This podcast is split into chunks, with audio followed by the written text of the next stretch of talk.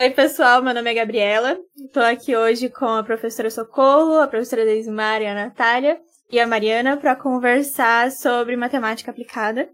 E agora solta a vinheta.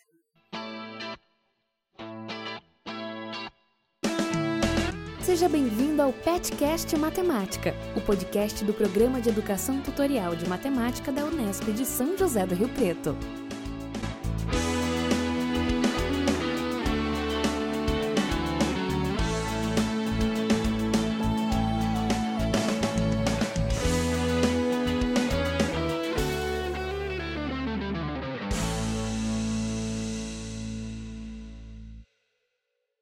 Bom, para falar sobre matemática aplicada, convidamos as professoras e a Natália para falar um pouco sobre a experiência delas. Vocês podem se apresentar. Professora Socorro. Bom, como a, eu sou. É, por onde que eu começo? Né? Eu vou começar dizendo que esse ano eu me aposentei depois de 40 anos de vida universitária. Né? Eu entrei na universidade no curso de matemática na Federal de Goiás em 1981. Né? De lá eu fui para o meu mestrado em matemática aplicada na Unicamp, onde a Natália está. Depois ela vai se apresentar, não vou dar spoiler.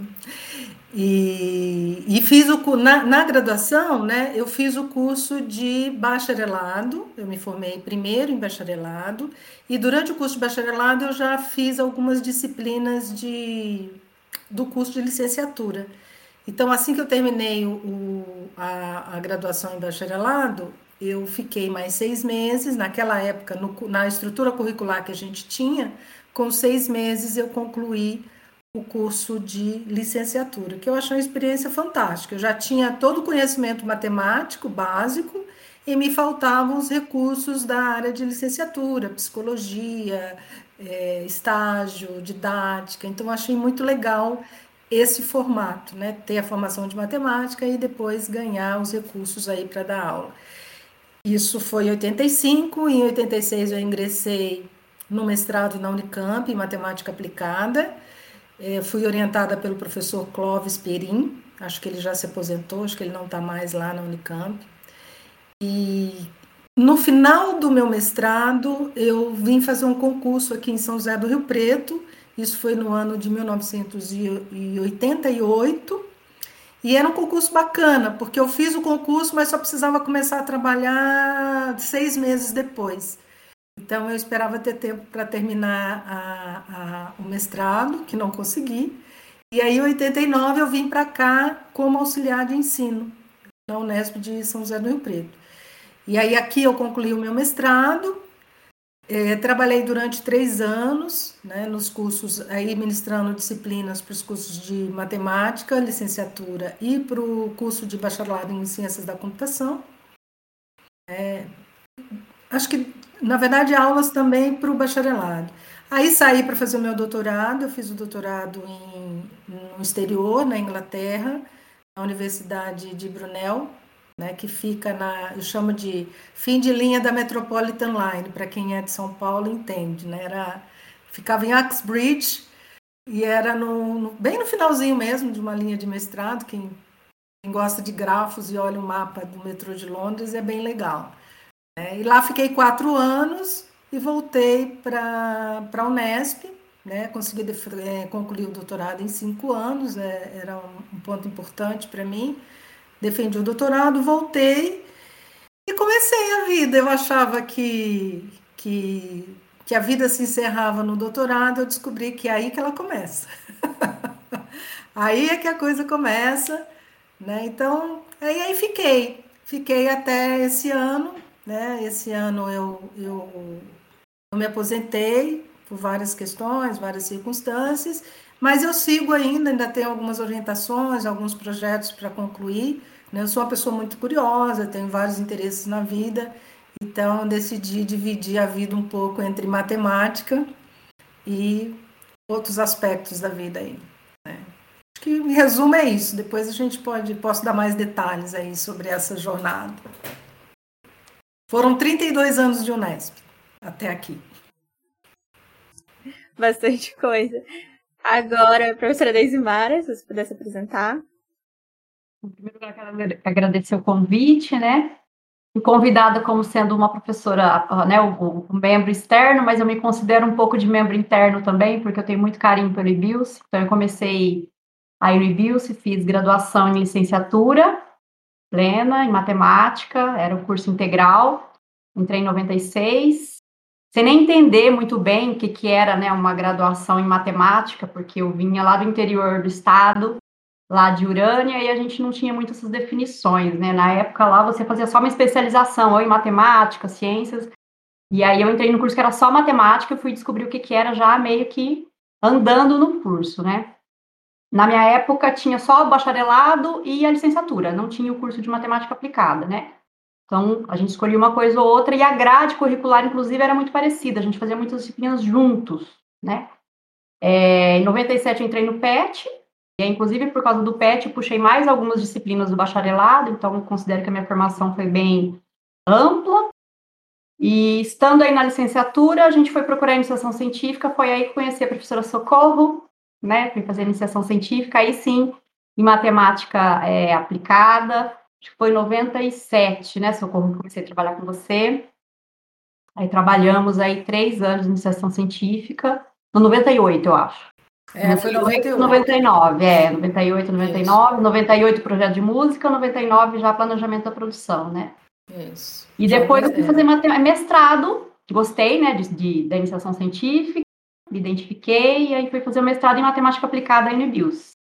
Fiquei 2000, 2001 fazendo mestrado, e depois fui procurar o doutorado, que na época não tinha em Rio Preto, tinha só em São Carlos, e aí, pelos problemas que eu trabalhava e etc., eu acabei indo fazer doutorado com o professor Reinaldo Morábito, na engenharia de produção em São Carlos, com a orientação da Socorro. Então, Socorro esteve na iniciação científica, no mestrado, no doutorado e até hoje, né, Socorro? Sempre trabalhando em alguma coisa juntas, né? Daqui então, a pouco a gente arranja mais um artigo. É, exatamente. né? Porque aí vai, você vai criando as parcerias e elas vão ficando, né? E com o orientador que a gente gosta, essas coisas seguem de uma maneira muito orgânica, né? E aí eu fiz doutorado, na época do doutorado eu comecei a trabalhar da aula, dei aula em Santa Fé do Sul, num curso de matemática lá também, licenciatura, dei aula em Guaxupé, em matemática, depois eu dei aula em Rio Preto, em algumas universidades, na UNORP, é, na Unip, etc., e aí já em outros cursos, né, engenharias, né, até em curso de agronomia, dei algumas aulas. Depois eu fui fazer pós-doc. Aí no pós-doc eu fiquei dedicada integralmente, fiz pós-doc em São Carlos, na UFSCar, e em Bristol, é, na Inglaterra. Fiquei lá seis meses e depois voltei para cá e prestei concurso em Uberaba, na Federal, na UFTM. Lá eu dei aula nas engenharias, mas estando num núcleo de matemática. Na época não existia o departamento, né, existia um núcleo de matemática, e eu era desse núcleo. Então, aulas de cálculo, álgebra linear, geometria analítica. Fiquei lá três anos e depois eu transferi para Sorocaba, né? Então, o meu departamento é um departamento de física, química e matemática. E aí a gente dá aula para todos os cursos que precisam aí de cálculo, álgebra linear, etc. Né? Computação, produção, as licenciaturas, né? Matemática, física, química. A gente dá aula para biologia também, estatística. Então a gente supre as demandas de matemática de outros cursos, né? E é isso. Acho que eu não esqueci nada. Então, de novo, muito obrigada pelo convite. A gente que agradece aqui do PET. Agora a Natália. Se apresenta um pouquinho, falar um pouco dessa história. Minha história ainda está no, no começo, mas eu sou ex-aluna do, do curso de Matemática Aplicada do IBIOS. Eu me formei entre 2019.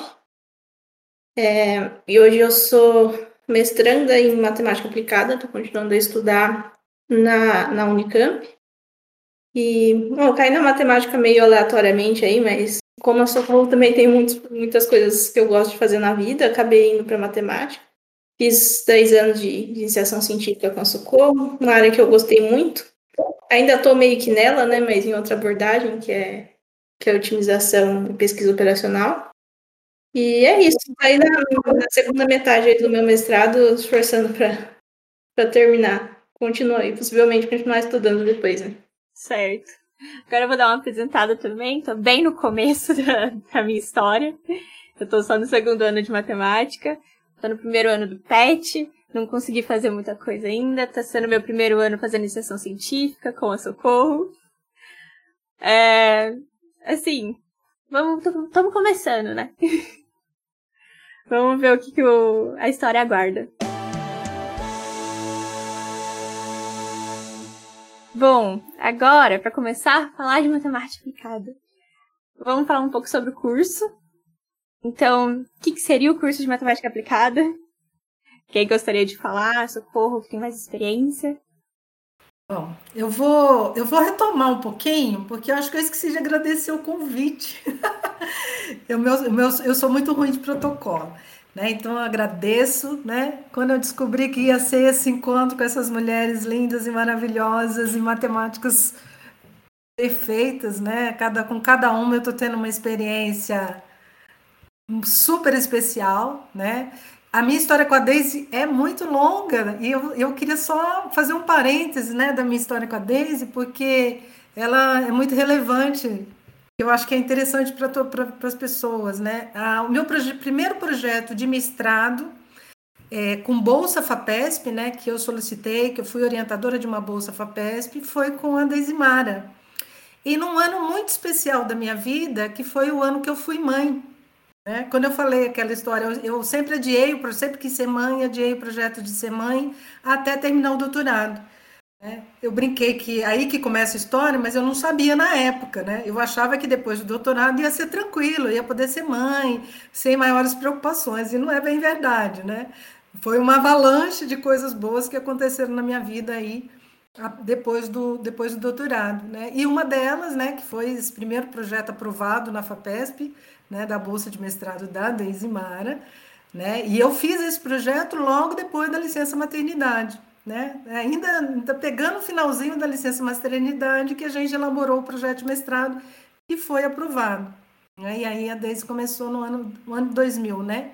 E mais um detalhe interessante na nossa nessa história, né, que, que fecha o ciclo, é que a minha filha estuda na Universidade Federal de São Carlos e quem foi professora de GAAL, que é geometria o que é geometria analítica, analítica e álgebra linear. E álgebra linear foi a professora Deisimara. Né? Foi, então, assim. É, é, um círculo de histórias muito é, interessante, é. né? Que eu, que eu gosto muito disso ah, aí. Exato.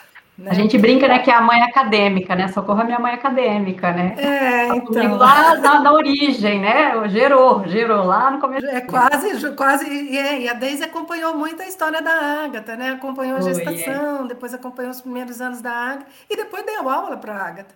Né? Ah, que é muito legal. interessante. Legal. Né? É, e voltando à questão do curso de matemática aplicada, é, é, eu vou tocar um pouquinho é, na, na ideia do, do puro e aplicado. Né? Eu não gosto de puro e aplicado. Ao longo dos anos eu fui descobrindo que, que é uma separação é uma separação irrealista, para começar a falar. Tem um, um, um, colega da Unicamp que brinca, né? Se uma é pura porque a outra é impura, mas a definição que não é porque a gente sabe que não é isso. Né? Mas uma definição muito interessante que eu vi do, de um outro colega é que a matemática dita pura é uma matemática que olha para dentro de si mesma. Né? É a matemática se desenvolvendo é, aplicada a si mesma. E a matemática aplicada é a matemática aplicada a problemas que a gente encontra no dia a dia. Mas eu concordo em parte com isso, mas eu vou um pouquinho além. Porque eu acho que essa divisão entre puro e aplicado, depois a gente vai elaborar isso mais, ela tem a ver com, com áreas de trabalho. Então, uma mesma área que eu vou citar, que é muito importante para nós aqui no IBIUS, é a área de sistemas dinâmicos, por exemplo. Que aqui no IBIUS a gente considera, aqui na Unesp de Rio Preto, a gente considera ela como matemática pura. Mas em diversos locais ela, é, ela pertence a departamentos de matemática aplicada, porque lida muito com equações diferenciais. Né? A área de, de otimização combinatória, né, que, que tem um pouco aí das coisas onde eu atuo, é uma área que pertence, ela está numa interseção de várias outras áreas, né? na computação, na engenharia de produção e dentro da própria matemática. Às vezes com conotações ditas puras, né, onde você está desenvolvendo ela por ela mesma, né, sem nenhuma aplicação imediata, e às vezes com, resolvendo problemas oriundos da, da vida real, que é o próprio criação da teoria dos gráficos, foi o problema de que Euler resolveu o problema das sete pontes, né, que, que surgiu uma teoria matemática a partir de um problema prático de diversão. As pessoas gostavam de passear pela cidade, queriam sair de um lugar e voltar para o ponto de partida, passando por todas as pontes, sem repetir. Né? Então, isso aí nasceu. Então, a matemática tem esse conflito. E por que, que eu estou fazendo esse preâmbulo? Porque o nosso curso aqui, ele vai refletir um pouco as áreas de atuação dos docentes. Né? Uma coisa que eu achei muito interessante quando eu cheguei aqui é que nós tínhamos um grupo de combinatória e de grafos muito influente, e o curso de matemática aqui da Unesp de Rio Preto tem a disciplina que a gente hoje, mais modernamente, a gente chama de otimização matemática, né, otimização linear, que já foi chamada no passado de programação matemática. E basicamente é um método para resolver um problema de otimização, onde você tem uma função, né, e você quer achar o ponto ótimo dessa função, é uma função linear, e o ponto ótimo, ele tem que pertencer, tem que ser uma solução de um sistema de equações lineares, né? Esse é um problema que surgiu praticamente um método, é um problema antigo, mas as, o método para resolver ele surgiu durante a Segunda Guerra Mundial, né, dos desdobramentos aí depois da guerra, né, então é, é uma disciplina muito recente, e o nosso o curso de matemática aqui do IBIUS é um dos poucos cursos que sempre teve essa disciplina presente na grade curricular seja na, na licenciatura, seja no bacharelado. Né? Então, assim, então... E ela é obrigatória, né, Socorro, agora, né? Na licenciatura, né? Na verdade, é uma disciplina, é uma disciplina que ela, ela, ela aparece e desaparece o tempo inteiro.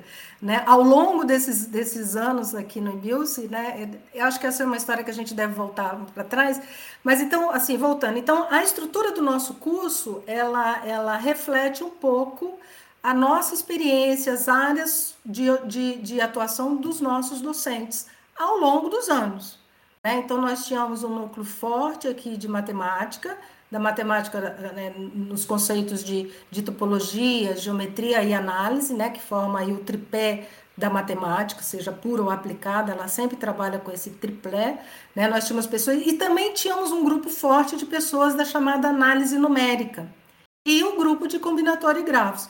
Então, o nosso curso aqui na Unesp, ele reflete um pouco essa experiência que a gente tem. Se vocês forem olhar o curso matemática aplicada em outras instituições, vai ter um pouquinho diferente. Então, o que, que como é a estrutura do nosso curso?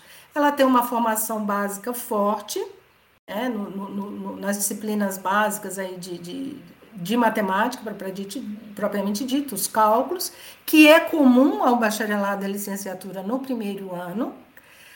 A, a licenciatura e o bacharelado, no, mais recentemente, elas começam a bifurcar, né? e aí há uma separação maior entre os dois cursos, e a separação entre pura e aplicada vai se dar a partir do terceiro ano. E se a gente comparar, a diferença é pequena entre os dois. Né? Então, você tem um núcleo grande de que é comum, que é de matemática mesmo, né? da formação básica, que permite a, ao aluno compreender os conceitos, entender proposições, é, elaborar né, teoremas e, e, e demonstrá-los, né? Então, aprende essas técnicas que são importantes aí na matemática.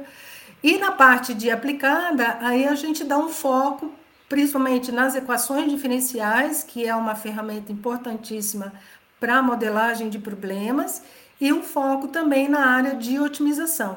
Tanto a otimização combinatória, da qual o a disciplina que eu falei há pouco de otimização é, contínua faz parte, linear contínua faz parte, quanto a parte de teoria dos grafos. Né? Então, assim, é, então reflete um pouco isso. Né? E é basicamente, e o objetivo né, do curso de aplicada é dar uma formação para que a pessoa que faz esse curso possa olhar para o mundo né, e abrir a ponta do iceberg, porque a matemática é só uma pontinha do iceberg, que às vezes a gente nem sabe que tem lá, né? Tem até uma campanha de Maths Inside, do mesmo jeito que a gente olha no computador e tem lá Intel Inside, a gente está querendo começar a ter math, matemática dentro. Olha, tem matemática dentro disso, como a gente pode dizer, tá? Então, o, o curso de aplicada tenta dar uma formação para os alunos, básica do ponto de vista de que ele vai fazer o que ele quiser, né? Então ele percorre aí um, um, um espectro, né, de, de, de, possibilidades de fazer de, de atuação no futuro, né? E também um pouco de experimentação com modelagem e com a resolução de problemas e, claro, a parte computacional, que é importantíssima hoje. A gente não consegue resolver problemas hoje em dia se você não tiver o auxílio da máquina. É uma grande massa de dados que precisa ser manipulado. Não dá mais para a gente fazer com papel e lápis. Né? Então, a gente precisa também de uma formação é, na área de programação de computadores, principalmente, né? que é o hardcore. Eu concordo com você, Socorro. Quando, quando as meninas né, falaram do tema, e acho que uma das, uma das questões era isso, né? Qual a diferença de, de pura e aplicada? Acho que talvez seja uma questão talvez política ou de organização para definir né, comitês e recursos, porque a gente tem toda uma estrutura é, política dividida, inclusive nas agências de fomento, que precisam, às vezes, dessas classificações, né? Mas na prática é difícil você pensar nisso como ah, é aplicado é o que resolve um problema aplicado, real, e o puro é o que não resolve, é o que é a matemática por si mesma. Embora seja um pouco isso, mas que nem você falou, você pega sistemas dinâmicos que tem vários problemas aplicados, e às vezes, por exemplo, polinomios ortogonais, às vezes uma grande demonstração de um teorema já é, né, já é uma contribuição científica e está na matemática aplicada, né? Estava no comitê lá do CNMAC para a gente escolher é, os prêmios, e aí tinha isso, tinha trabalhos que tinham lá um tema muito aplicado e trabalhos que eram mais teóricos. Então, a gente tem que montar uma comissão é, variada para a gente conseguir medir a contribuição de cada um sem ter como foco, não, só se trabalhar com um problema real e resolver um problema real, porque não necessariamente tem que ser isso, né? Mesmo na nossa área, me corrija se eu estiver errada, socorro, eu acho que tem as duas abordagens, né? Quando a gente pega um problema prático, vai lá, é, é, transforma isso num, num, recorte e modela, por exemplo, matematicamente, né? Que foi o que eu fiz no, no, meu doutorado, etc. Peguei um problema que ninguém estudou, transformei isso lá no modelo matemático, equações, etc. Isso é, é uma, uma resolução de uma coisa aplicada, mas muitas vezes isso começa a caminhar para, olha, agora eu só vou desenvolver método. Desenvolver métodos para resolver esse problema com reformulação de modelo, e aí você usa muita álgebra linear, né? Eu acho que, que a gente também não pode classificar dessa maneira tão é, fechada. Né? Eu acho que hoje em dia a coisa está caminhando para uma coisa mais ampla, né? No nosso caso aqui na, na UFSCar, a gente não tem curso de matemática aplicada, a gente tem licenciatura, e o que a gente percebe é que alguns alunos, eles buscam, através da iniciação científica, aprender outras habilidades. Então, às vezes, ele vai fazer uma disciplina mais de computação, ou ele vai fazer uma disciplina, né, num curso de engenharia, para ter um pouco mais da formação para conseguir desenvolver uma área, por exemplo, né? Do que eu vejo dos cursos de matemática aplicada, concordo com a Socorro. Eu acho que tem tido um enfoque maior agora, talvez, em programação também, né? Porque você manipular esses modelos que a gente propõe, você resolver e propor métodos, você tem precisado cada vez mais de recursos computacionais. Então, eu acho que uma tendência, talvez, do matemático aplicado seja também dominar programação. Foi uma coisa, por exemplo, que na minha época a gente tinha que ter isso, né? A gente tinha que ter uma, a gente via uma disciplina de programação, a gente tinha que dominar a, a implementação e etc. Mas talvez não fosse tão forte como hoje em dia, que você tem tão, tantos mais computadores e recursos, etc. Né? Então, acho que talvez a matemática aplicada agora ela esteja se expandindo mais, até por ter mais facilidade de recursos. E eu acho que uma coisa que eu noto é que tem havido também mais esforços é, é de governo e de agências para que os matemáticos aplicados também envolvam mais com indústria, por exemplo, com os problemas reais. Eu, eu noto que existe quase que uma pressão para isso agora, né? Então, de você interagir é, universidade, academia, com os problemas reais, de fato, com quem está lá resolvendo a situação na prática. E essa habilidade é uma habilidade que a gente tem começado a tentar afinar mais. Não que a gente não tenha, mas a gente está tentando afinar mais essas habilidades de interação para que a matemática aplicada possa também suprir um pouco da demanda que tem no mercado, né? E, e eu acho que isso, é, isso, é uma tendência também, né? Tem os projetos, né, Socorro CEPID, etc., que tem tido isso e tem dado muito destaque mesmo, né, para o matemático aplicado, que no Brasil, acho que alguns anos atrás, você falava que trabalhava com matemática, todo mundo, nossa, né, alguns muitos anos, né, gente, quando eu estava na graduação, né, e hoje em dia já não é assim mais, hoje em dia você percebe quando você fala que você trabalha com matemática aplicada, as pessoas, ah, que legal, né, e as pessoas conseguem ver melhor o que, que o matemático aplicado tem resolvido aí na prática. Realmente, concordo. A computação está cada vez mais presente. Está cada vez mais sendo necessário ter esse conhecimento, principalmente na aplicada. Comentário é sobre a programação, inclusive, porque no mestrado eu estou é, muito envolvida né, com programação, dependo muito disso. E a gente basicamente tenta desenvolver um método, e é, é, muito científico, né? A gente desenvolve um método e tem que testar o método e ver se funciona. E, e esse teste é feito computacionalmente. Então, eu tive é, que aprender bastante sobre computação e hoje os, os hardwares estão muito mais avançados, as máquinas elas estão muito mais é, tem muito mais ferramentas diferentes, né, que a gente pode usar né, para otimizar o código mesmo, né, o código computação, né, código de programação, né, que a gente usa para implementar os, os, os, nossos métodos para os nossos problemas. Então, eu acho que hoje é uma, é uma habilidade quase que essencial para quem quer estudar matemática aplicada.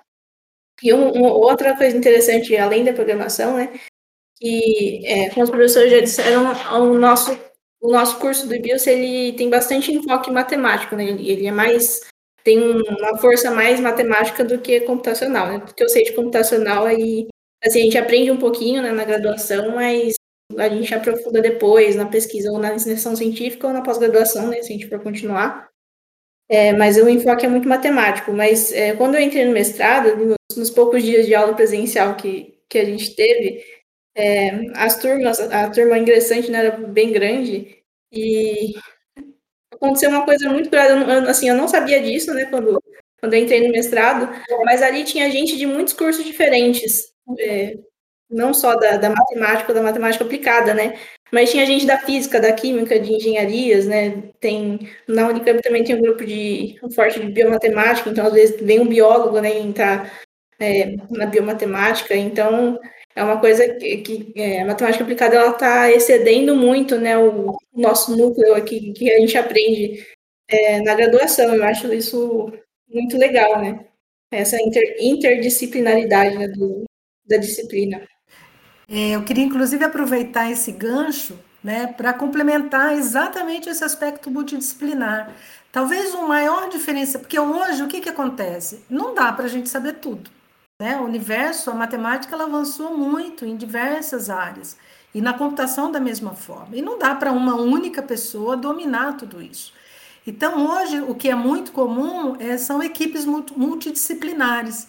E saber conversar né? Saber o matemático ser capaz de ouvir a pessoa, o físico, ser capaz de ouvir o biólogo, capaz de ouvir o químico, né? Essa é uma habilidade importante no desenvolvimento da matemática aplicada.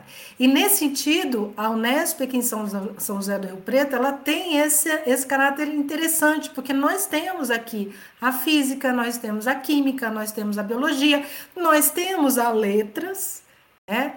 O, o, nós estamos no meio, está acontecendo essa semana o, o, Congresso Nacional de Matemática Aplicada e Computacional, e tem o prêmio chamado Johannes Kepler, né, que foi concedido ontem, e é, para artigos científicos que trabalham com equipes multidisciplinares, e o artigo ganhador é uma aplicação de matemática em linguística. Que legal. Então, é, é, muito legal, é muito. É essa que é a riqueza da matemática aplicada, é essa a riqueza da matemática.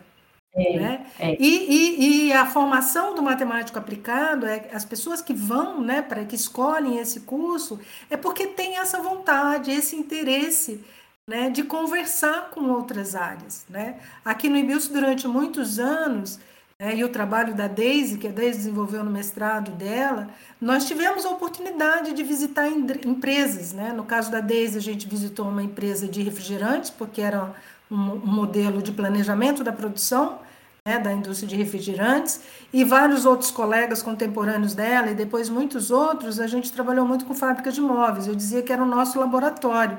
Né? Durante quase 10 anos, todos os anos eu enchi uma van e íamos lá, 10, 15 alunos, visitar essa fábrica, conhecer o processo de produção, para depois chegar, né? E aí, com lápis e papel e computador na mão, a gente fazer os modelos e fazer algoritmos, né? Então, saber conversar, entender o processo, né? Como é que acontece. Isso eu estou falando da área muito específica, que é a área de otimização combinatória, mas isso vale também para várias outras áreas, né? Então, a, a habilidade de conversar com o outro, né? Está disponível para fazer o desenvolvimento abstrato, né? Que a matemática exige, que a gente fica só nos, nos eureka da gente, naquelas né? De vez em quando a gente sofre muito, né? Que as coisas não dão certo.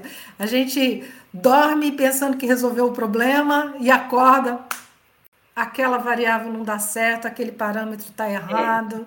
É. Né? Então, assim, é um constante até. Então, a gente vive um pouco disso.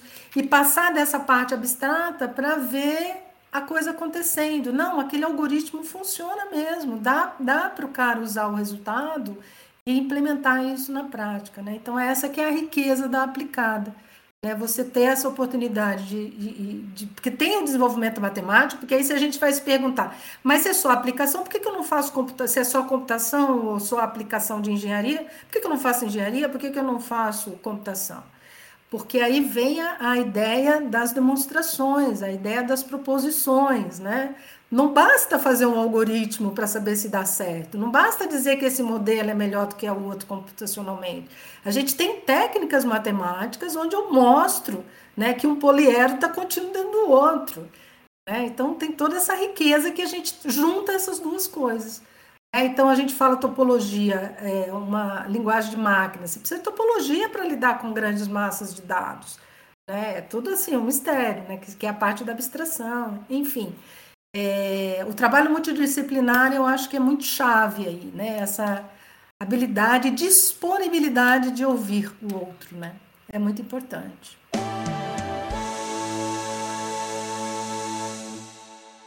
Bom, foi falado sobre a matemática aplicada, tá em outras áreas também, linguística, biologia e coisas assim. Então, a gente pode falar sobre que áreas podemos seguir com a matemática aplicada, que são muitas áreas pode continuar na pesquisa, pode ir para fora da universidade.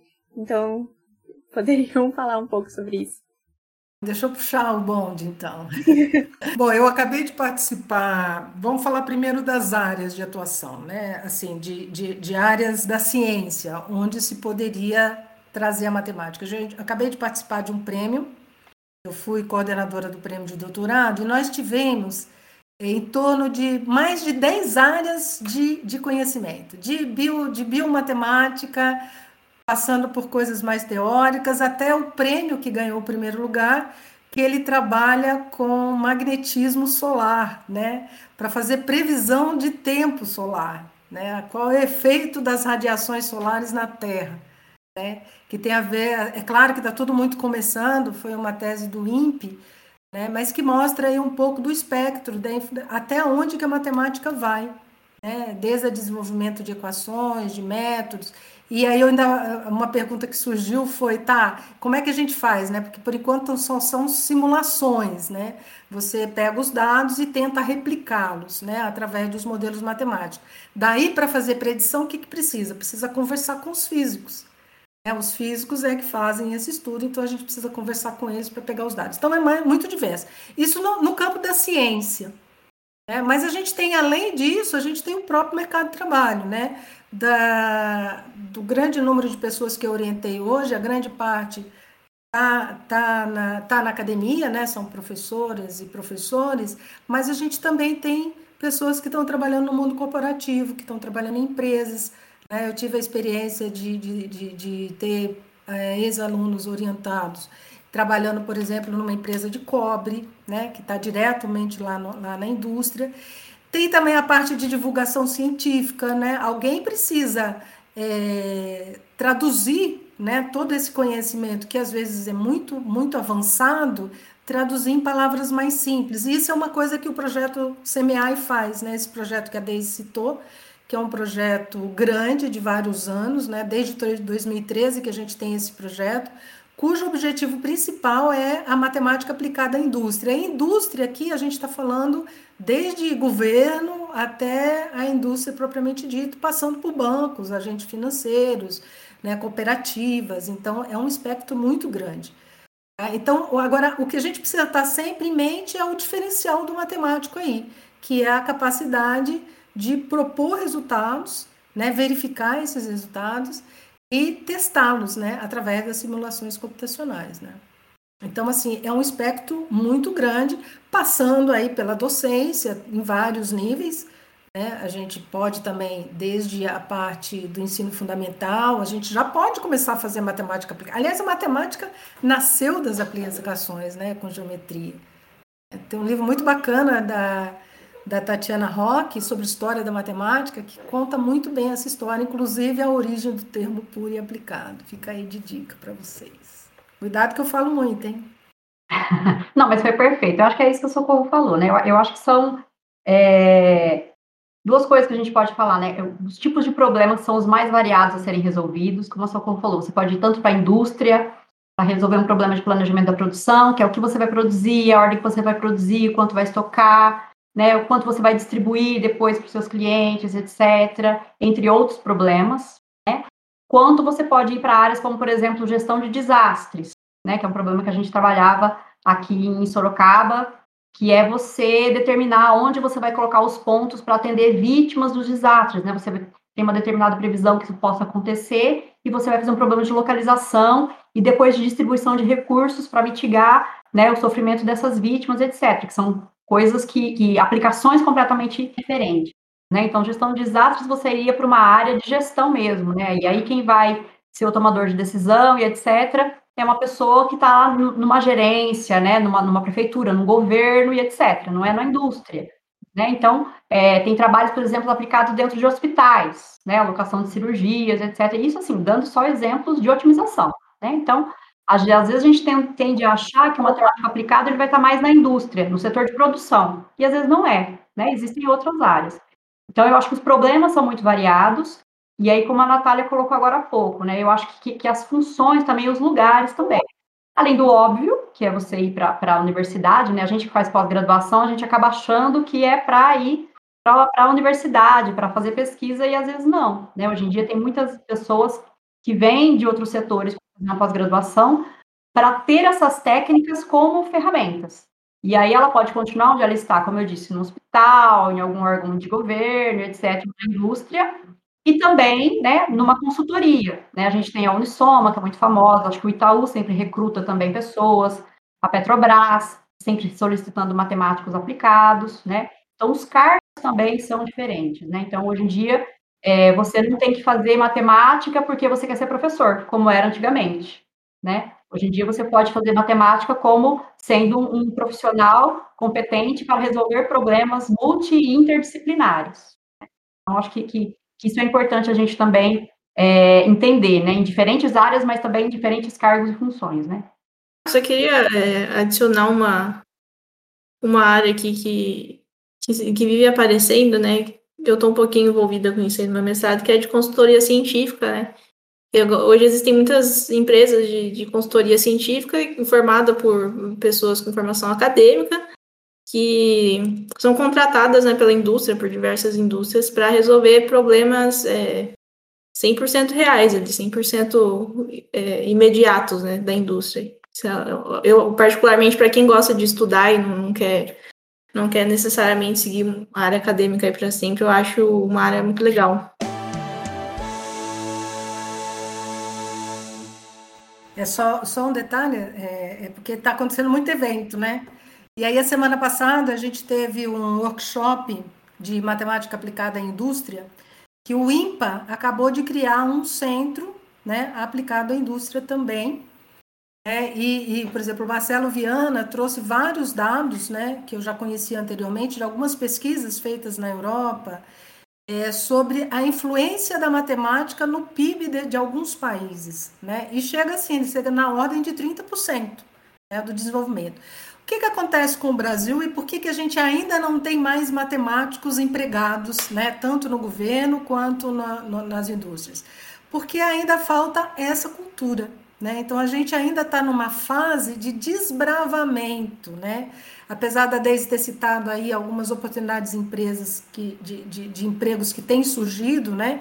A gente ainda tem que desbravar esse mercado de trabalho que era muito dedicado para os engenheiros, Né? Mas hoje, cada vez mais, a gente vê aparecendo a matemática aparecendo, né? Então, assim, esses, esses dois centros de matemática aplicada à indústria, o CMEI, aqui, aqui no estado de São Paulo, né? E esse Centro PI lá no Rio de Janeiro, eles têm um pouco, eles estão fazendo um pouco esse trabalho de divulgação da matemática.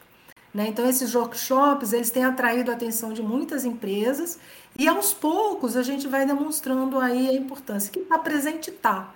Né? A gente, às vezes, não enxerga, né? mas está lá. Mas ainda falta para o empresário brasileiro, né? principalmente as indústrias nacionais, que estão mais dentro só do país, as multinacionais já descobriram isso há faz tempo. Né? Mas ainda falta para a indústria, indústria brasileira enxergar a importância do, de ter um matemático no seu quadro de analistas. Né? Então, a é, gente ainda está... contrata um engenheiro para cumprir esse papel, né, Socorro? Que é o papel do matemático aplicado, né?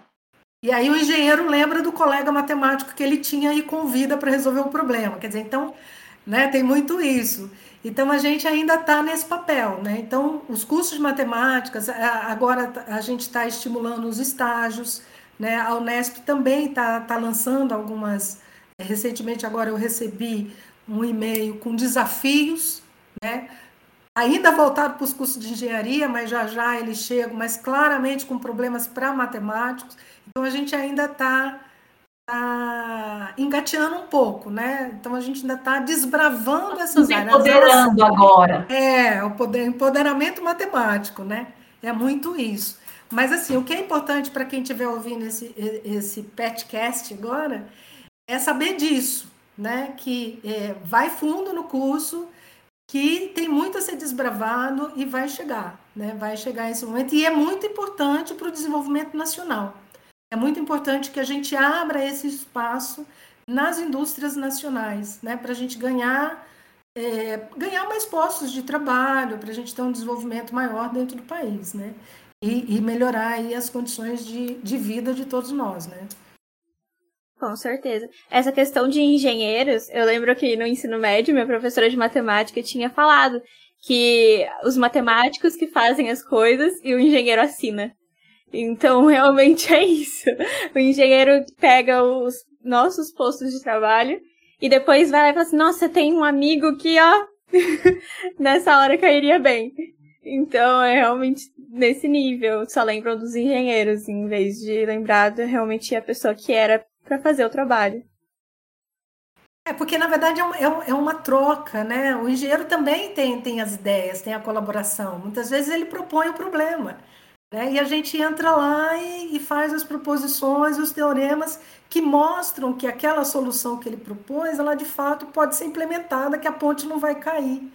Né? Então, então veja que a gente tem aí uma, né, cada um com sua, é realmente um trabalho em equipe. Uma né? habilidade, né? que a gente, né? É, cada um tem a sua, porque muitas vezes a gente, enquanto matemático, a gente não quer ser engenheiro de jeito nenhum. A gente está muito feliz aqui com o nosso lápis e a nossa caneta, né, e fazendo as nossas continhas, as nossas proposições. Eu já tive muitos exemplos disso. Chegava uma pessoa lá na minha sala, e, e, voltava, não socorro, era brincadeirinha. Era isso Quando tinha que ir lá para a fábrica e passar uma semana lá, né, visitando e compreendendo lá os problemas. E não, não, não é isso que eu quero, não. Eu quero voltar para minhas equações, dá uma equação aí para mim de volta. Né? Então, assim, é, é, bem esse intercâmbio, né? essa troca entre as pessoas. Né? Isso que é importante da gente valorizar. É, eu, eu acho que tem uma dificuldade também. É, é que é também, eu acho que a, a indústria em si também entender que resolver esses problemas de fato demandam, às vezes, também um certo tempo. Né? O, que, o que a gente percebe é que muitas vezes eles fazem coisas muito paliativas. Eles contratam uma pessoa qualquer que dá uma solução qualquer lá para eles. Eu acho que isso também precisa mudar um pouco na nossa cultura, né? De que a contribuição é uma contribuição realmente mais profunda e de longo prazo, né? A gente não vai lá só para apagar incêndio, né? Talvez a dificuldade também da conversa do matemático com o mercado de trabalho, talvez esteja também um pouquinho aí. Né? O que você acha, Socorro? Acho que é por aí, né? Hoje existe, a gente está vivendo uma época onde tudo é para ontem, né? A gente está sempre numa correria, né? E, e, às vezes, às vezes os problemas são para ontem, né? Nós enfrentamos Sim. nesse é. último ano e meio um problema para ontem. Mas o que, que foi que permitiu que nós respondêssemos com tanta rapidez, né? Nós já estamos a ponto de ter várias vacinas brasileiras aí, né? O Butantan produzindo vacina, a Fiocruz é, produzindo vacina, por quê? Porque nós já tínhamos esse conhecimento acumulado. Foi Isso. só aplicá-lo, né? É. Foi só fichar. Ah, tá bom, então é Covid agora? Então vamos pegar e vamos jogar o Covid aqui dentro, mas a base já estava preparada. Né? Por isso que é tão importante o financiamento de longo prazo. Né? Então você é. coloca. E, e, o financiamento para trabalhos, às vezes, um pouco mais teóricos dentro da matemática Isso. aplicada, seja, né? Exatamente. Exatamente. Por exemplo, eu, eu, eu lembro muito bem que eu conheci um matemático, era o Niro Meguido, que ele trabalhava na IBM e ele trabalhava com resolução de sistemas de duas equações com N incógnitas em valores inteiros. É mais teórico do que isso na IBM né? Que uhum. é uma empresa aí de ponta. Quer dizer, tinha um escritório, a IBM tinha um escritório dedicado a desenvolvimento teórico. Né? E grandes desenvolvimentos teóricos que nós tivemos é, na área da ciência se deram dentro de, de às vezes, de empresas que foram, é, que a gente fala, né, breakthrough, né? Que realmente criou um novo paradigma, por exemplo, o método de pontos interiores, que nasceu de desenvolvimento em empresas. Né? É, é, focado aí por, por, necessidade de resolver o problema. Então, o que, que você precisa? Você precisa de duas frentes. A frente que sai apagando incêndio, né, que são os engenheiros aí com as soluções mais rápidas, e os matemáticos ali no background, transformando aquelas soluções em soluções mais estáveis, mais de longo prazo, né? Não sei, não sei se é bem por aí, ou se tá, tem hora que um vai na frente, outro vai atrás, mas como foi falado, a gente precisa de meio trabalhar no, no, curto, no médio e no longo prazo. Isso, é, exatamente. É, exatamente. Porque também a, a, gente não pode deixar essa sensação que o matemática aplicado vai lá e resolve qualquer coisa na prática, e é para isso. É para isso também, né? E isso tem, e esse mercado tem aumentado. Mas também existe lá o matemático aplicado que faz coisas mais teóricas, que também é super importante, super relevante. É como a Socorro falou, porque eventualmente pode acontecer uma situação que era para ontem, mas não dá para você, naquele momento, desenvolver coisas é, mais aprofundadas, vamos dizer assim, mas aí essa pessoa vem desenvolvendo ao longo do tempo e aplica lá na frente depois, né? Esses workshops, o formato deles é numa semana, você, a empresa apresenta o problema, você tem uma semana para propor uma solução. E a gente tem sido muito feliz, né? Tem conseguido soluções super interessantes. Depois tem lá na página do CPA, a gente pode deixar o link depois para quem quiser dar uma olhada, né? Que tem um resumo desses resultados, tem os relatórios, que mostra muito interessante. Já participei de algumas edições, já tivemos vários alunos aqui da Unesp de Rio Preto participando das edições desse, desses eventos.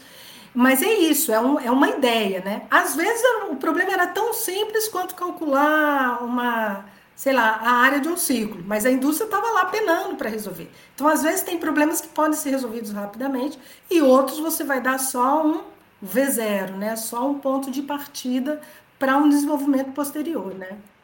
Deixa eu dar um exemplinho, um exemplinho que, como a pessoa é do nosso grupo, a gente se orgulha muito, que é o professor Pedro Munari, que implementou um probleminha é, para resolver a questão de alocação de salas de aulas aqui da UFSCar, né? Dos três campi ele, dos quatro campos, ele resolveu. Então, ele pegou uma iniciação científica, foi lá, fez a coleta de dados, etc, etc, rodou um programinha para a gente fazer a alocação, então, disciplina, sala de aula, né, que era uma coisa que era feita manualmente, lá pela Prograde, etc, e agora é resolvido um sistema automatizado que ele fez e resolveu uma questão da universidade mesmo.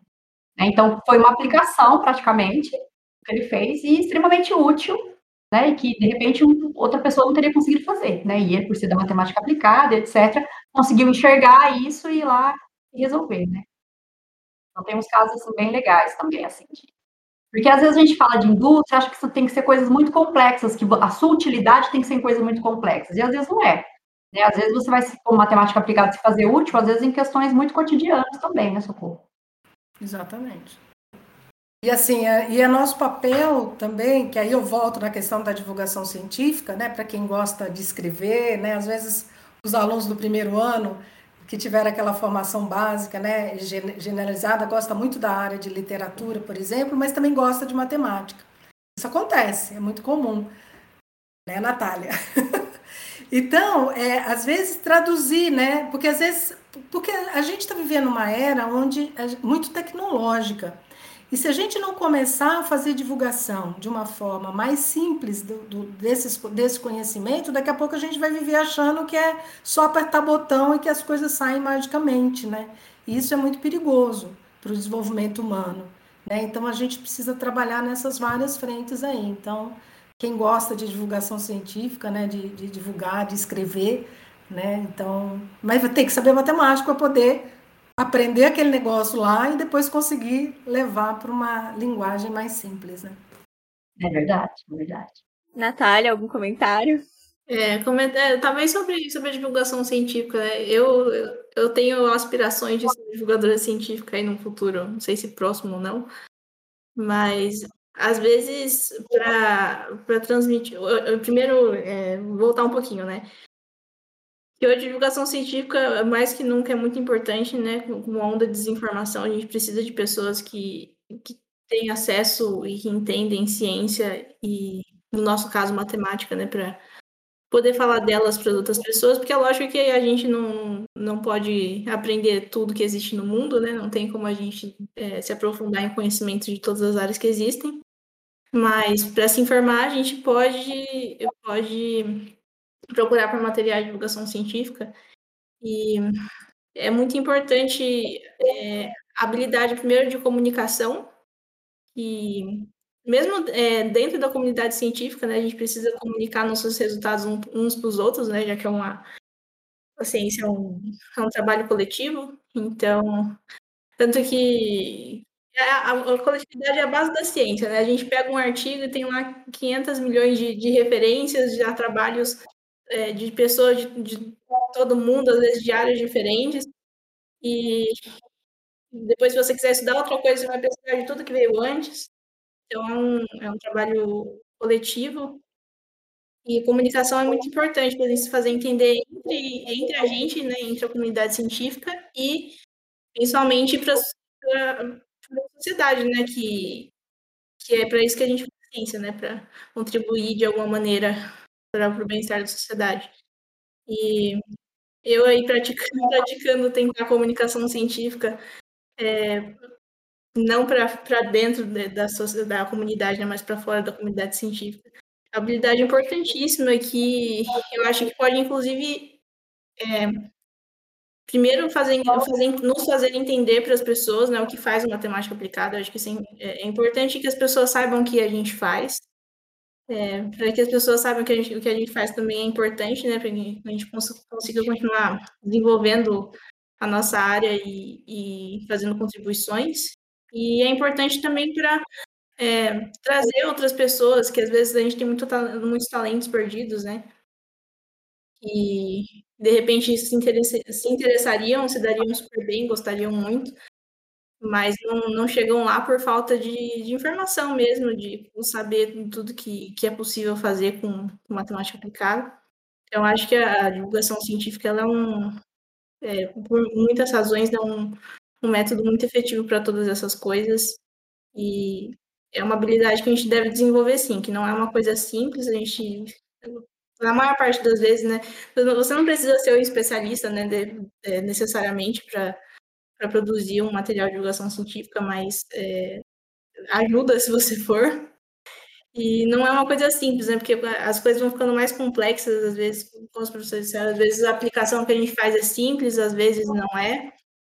É, às vezes é, é, complexo e reduzir essa complexidade a alguma coisa que todos possam entender é uma, é, eu acho uma coisa muito importante, uma habilidade muito importante para a gente desenvolver também, que é algo que agora, agora é que eu estou vendo com mais frequência, tipo eventos de divulgação científica e tal, mas eu acho importante também a gente é, difundir isso dentro da universidade. Né? É verdade. Com certeza. Não, concordo, Natália. Você me fez lembrar aqui, né? Porque hoje em dia a gente tem, tem a facilidade, a gente tem as ferramentas hoje em dia, eu acho, né? Internet, é, é, todas as redes sociais, etc., que facilitam muito. Antigamente, quando eu entrei na faculdade, mal, mal tinha e-mail, gente, entregando a idade, né? Mal tinha e-mail. Então, para você ter acesso ao material de congresso, alguém tinha que trazer um caderninho para você dos resumos, para você dar uma olhada, né? Ou você tinha que ir lá para ver isso, etc. É tudo muito difícil, né? Hoje em dia, com rede social, que nem você vai lá, começa a seguir o IMPA, começa a seguir né, a Unesp, começa a seguir as universidades, e você tem acesso. E aí, nesse sentido, realmente, produzir bons materiais para esses canais, eu acho que é essencial. E eu acho que talvez a, a, gente precise começar também a desenvolver, a se preocupar, né? A não só ensinar, né? Lógico, matemática, computação, etc. Português, interpretação de texto, porque o matemático aplicado tem que ter muita interpretação também, né? Mas também essas soft skills aí, né? Que é como você se comunicar com a comunidade de um jeito mais fácil e etc. Né? Eu acho que isso também é uma tendência do profissional da matemática aplicada, né? É, só para só complementar, né? Isso é uma coisa que já pode começar já no primeiro ano, né? Quando vocês estão, quando o, o, uh, os discentes estão conversando entre si, né? Pode já praticar, né? Trabalha, conversar com o colega da biologia, principalmente falando aqui no contexto da Unesp de São José do Rio Preto, Troca ideia com seu colega da biologia, né? o que, que ele faz, explica para ele o que, que você está fazendo, né? as suas disciplinas, porque aí você já está criando o hábito de conversar com uma outra pessoa sobre o que você faz. E, e, a Natália chamou um ponto interessante que é dentro da própria matemática. Né? É você conversar, o cara da topologia, conversar com o cara da otimização e contar para ele o que faz. E escrever. Se vocês pegarem artigos escritos mais recentemente, e artigos escritos nas décadas de 70 na área de matemática, vocês vão ver uma diferença enorme. Né? Os da década de 70, 60 eram cruzes, praticamente só tinha fórmulas e expressões matemáticas, né? toda expressão matemática, muito pouco textos. Hoje em dia você precisa de elaborar melhor as ideias. Né? Então caminha, as duas coisas caminham juntas. A linguagem usual, né? no nosso caso o português, né? a gente trabalhar o exercício aí de escrever e falar né, o que a gente faz. É um exercício, precisa ser praticado, porque às vezes a ideia está lá, ela é abstrata, você faz tudo ali, agora traduzir isso em palavras e, e, tanto no texto escrito quanto oral, né, tanto na linguagem oral quanto escrita, não é trivial, são habilidades que precisam ser desenvolvidas e que infelizmente a gente interrompe no ensino médio. Né? A gente vem para matemática e, e a gente para, para de ler, para de escrever, né? para de falar, né? fala minimamente. Então, assim, podemos, podemos e devemos continuar desenvolvendo essas, essas habilidades. Com certeza. Assim, sobre não, uma coisa é que você falou sobre conversar, né, sobre diferentes entre alunos mesmo, né, colegas da mesma é, do curso. É, eu tenho um amigo da análise e ele está me ajudando a, a melhorar a minha dissertação, basicamente, né? Tudo que eu escrevo eu mando para ele. E assim, é, a análise e a nossa área, né, pesquisa operacional, não vou dizer que não tem nada a ver, né? Talvez tenha aqui ou lá, mas assim, são coisas completamente diferentes. Ele não sabe, aspas, né? Ah, não, não é que não sabe, mas não estudou as coisas que eu estudo. E eu também estou usando, usando essa oportunidade da, da pesquisa, né, para compartilhar e, e ver se eu consigo me fazer entender, né, por alguém que, que, que, não é, que não é da área. E é legal, inclusive, porque a gente sempre conversa das nossas áreas e a gente aprende muito, aprende o que as, os nossos colegas fazem, né, que às vezes a gente não sabe nem o que está acontecendo aqui no, no, do lado, né, nos nossos vizinhos. Então, acho importante a gente cada vez mais se conectar, né, é, se conectar e entender o que todo mundo faz, pelo menos em certo nível. Sim, a troca de informação é super importante. Eu acho que se né, os alunos que, que, que vão ouvir esse podcast estão preocupados realmente com essa formação, eu acho que tem que lembrar que, que tem os pequenos momentos também de desenvolver. Quando você vai fazer uma prova, você escrever a prova direito, né? É uma tecla que eu bato com os meus alunos. Olha, não é jogar um monte de contas lá, pessoal, é, é descrever por que, que você fez, né? Esse determinante saiu de onde, onde você usou a hipótese, que tese você chegou. Então, desenvolver esse raciocínio lógico escrito também, né? E mesmo se propor a participar de outras atividades, né? Dos eventos do curso, né? Das, das semanas, né? De matemática, etc. Para você aprender a habilidade de você falar, falar em determinado tempo.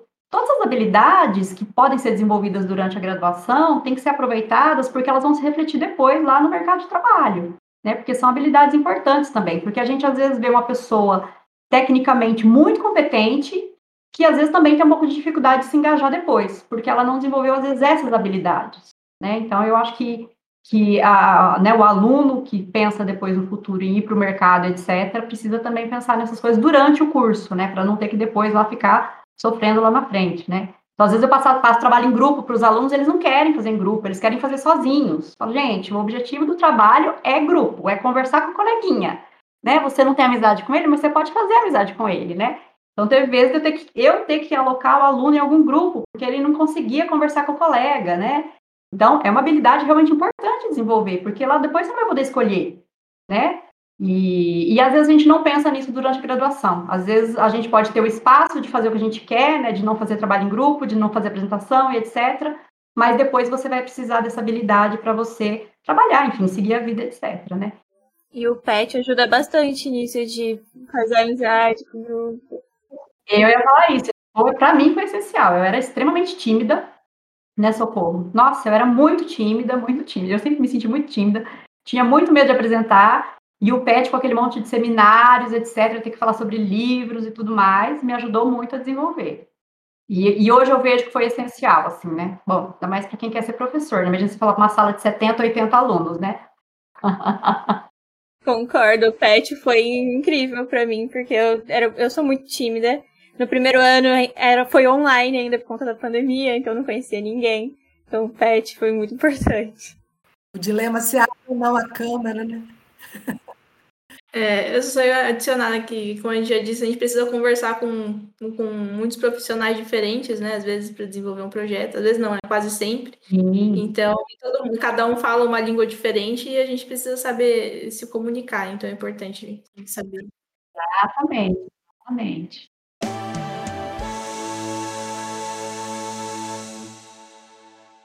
Gente, vamos mudar um pouco de, de assunto, hein? vamos voltar um pouco pro curso. É, Socorro tá como docente há quantos anos, Socorro? 32. 32 anos como docente da Unesp. Então, gostaríamos, uma das perguntas que a gente tinha preparado para o podcast, gostaríamos de saber se a grade curricular da matemática aplicada mudou muito desde a época que você começou até hoje. Então, é, como eu falei assim, na verdade a grade de aplicada ela é razoavelmente recente, né? Dentro desses 32 anos aí, eu não, eu não, eu não tenho as datas específicas aqui, mas foi uma grande reformulação que foi feita, porque acho que na época da Daisy ainda, os cursos de matemática e bacharelado eram muito próximos, né? E, e, e tinha muita opção de disciplinas optativas, que eram onde as pessoas se diferenciavam mais nas áreas, né? Pegava mais, mais optativas de, de aplicada ou pegava mais optativas de pura. Depois, ao longo dos anos, a gente separou, né? Aí, por várias ingerências, eu sempre na contramão, tá? Eu sempre fui muito contra essas separações todas, são, mas são tendências que vão acontecendo, né? Muitas vezes motivadas, são, são tendências externas, né? Que a gente recebe do MEC, que a gente recebe da, da Secretaria de Educação do Estado, né? São ingerências internas que a gente tem sobre o curso e tem as próprias internas provocadas aí por várias questões, mercado de trabalho, adequação ao mercado de trabalho, né, atualização do curso e várias outras. Então, assim, a grande diferenciação entre os cursos, ela aconteceu mais recentemente, onde houve essa bifurcação grande entre o curso bacharelado e licenciatura. Né? Por isso que ah, já no primeiro ano é necessário fazer opção entre bacharel e licenciado porque foi exigido né, que as disciplinas de educação, né, da chamada área de educação, começassem logo no início do curso. E vejam, é espaço limitado, então você tem que fazer escolhas. A gente tem em torno de 4 mil horas, né, mais ou menos, mais ou menos uma, um tanto aí, não sei especificar exatamente a quantidade de horas. Então a gente precisa definir o que, que vai ocupar essas, essas 4 mil horas. Então, se eu trago mais áreas a parte de educação, eu preciso tirar matemática. Né? Não, dois corpos não ocupam o mesmo espaço ao mesmo tempo. Né? Essa é a lei básica da física que cabe aqui também. Então, tem que ser feitas escolhas. Então, essa é a diferenciação, diferenciação mais forte que aconteceu ao longo desses anos. É, como eu disse, o IBIUS foi pioneiro nessa disciplina de otimização linear contínua, que junta três grandes áreas da matemática, que é a análise, a geometria né, e, e, a álgebra, né, eu preciso disso tudo para fazer otimização, eu preciso de geometria, eu preciso de álgebra e eu preciso de análise, né, eu preciso de tudo isso. E infelizmente nas últimas versões essa disciplina ficou só na, se concluiu que o bacharel puro não precisava desse conhecimento. Né, eu, eu, eu ainda sou triste por causa disso, né, mas ele ficou tanto na licenciatura quanto na, na, na aplicada. Mas de novo, são opções né? E hoje em dia, então foram, foram muito pequenos, foram pequenos ajustes que foram feitos no curso de matemática aplicada. Teve uma época que a opção era no segundo ano, antes era no primeiro, depois passou no segundo, então houveram essas pequenas variações até chegar nesse formato, que eu acho que é o mais interessante agora. Porque com dois anos né, e uma formação mais sólida em matemática, o bacharel vai ter mais claro qual é a área de pesquisa, qual é a área do conhecimento dentro da, da matemática que ele vai gostar mais de trabalhar. Né? E aí ele vai poder fazer, a, a, pessoa, né, ele ou ela, vai poder fazer a opção por, por trabalhar mais com as disciplinas é, relacionadas com a área de otimização, né, que a gente está classificando aqui como como aplicada a área de otimização e a área de aplicações de equações diferenciais, né, e um pouco mais de estatística. Né, se eu não me engano, vocês, a aplicada tem mais estatística do que o bacharel puro, porque a estatística também é uma área, é uma, uma área de conhecimento importante. Os estatísticos não gostam de ser considerados matemáticos aplicados. Eles gostam de ser. Eu já tive muitas colegas estatísticas, elas ficavam muito bravas quando chamavam de matemática aplicada. Né? Então, ter esse ponto aí meio em dúvida. Do ponto de como a Deise chamou, é, já chamou a atenção lá atrás, né, e eu gostaria de reforçar, de fato tem uma questão política aí na história, na história da matemática aplicada do Brasil em particular, né, quando a gente criou a Sociedade Brasileira de Matemática Aplicada e Computacional no final da década de 70, foi exatamente para que algumas áreas da matemática pudessem ter mais espaço né, tanto de financiamento como dentro dos cursos. Foi necessário né, criar uma sociedade para garantir que algumas áreas de conhecimento pudessem ser exploradas aqui no Brasil com financiamento. Então, realmente, tem toda uma questão política envolvida. Né? Então, resumindo, é, o curso de matemática aplicada, ele sofreu pequenas variações, apesar do curso de matemática, ao longo desses 32 anos, ter tido uma diferenciação importante. Né? Mudou bastante a área de trabalho dos docentes envolvidos no curso de matemática. Né? A gente viu algumas disciplinas, por exemplo, quando eu cheguei na Unesp, era muito forte a área de análise numérica, isso do ponto de vista de aplicada é a área de combinatória e grafos, né? Eu vou falar mais, mais especificamente da minha área, que é combinatória e grafos, que ela foi se transformando em área de otimização. Né? Tanto a gente tem hoje na, a, a, área de combinatória e grafos ela se transformou em otimização contínua, otimização combinatória e otimização não diferenciável, né, que é a parte de controle. Né? E, e, então o curso hoje ele tem esse reforço e a gente também dá bastante enfoque. Tinha uma área forte de equações diferenciais que terminou ficando mais no departamento de pura. Lembrando que agora somos um programa só, somos um único departamento, um único programa de pós-graduação. Né? A gente tinha um, um, curso de matemática aplicada, desde a formada no mestrado nesse curso de matemática aplicada, a gente tinha o curso de matemática pura de mestrado, a gente juntou para construir o curso, de, o curso de doutorado em matemática.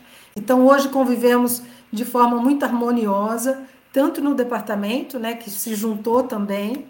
Né, nós, a matemática aplicada estava dentro do departamento de computação em 2010 ela passou a, a fazer parte, teve um, criou um departamento próprio, e agora em 2020 a gente voltou para o núcleo central e somos hoje um único departamento de matemática na Unesp de São José do Rio Preto. É, eu, é, é difícil falar do curso sem falar dos departamentos envolvidos, né? então por isso que uma coisa foi puxando a outra. Né? E, e mesmo dentro do próprio da própria área de puro, hoje a gente também teve modificações. Né? O grupo de singularidades é muito forte, o grupo de sistemas dinâmicos.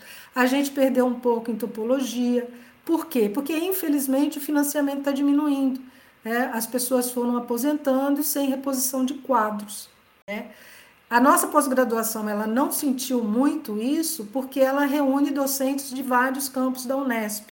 Então, a área de topologia, ela tem bastante, ela é muito forte na Unesp de Rio Claro, então ela, ela põe, por, por exemplo, hoje a gente está com, é, acho que só uma docente ativa, as outras já se aposentaram, sem reposição. Para vocês terem uma ideia, quando eu cheguei na Unesp São José do Rio Preto, tínhamos quatro pessoas na chamada área de combinatória e grafos.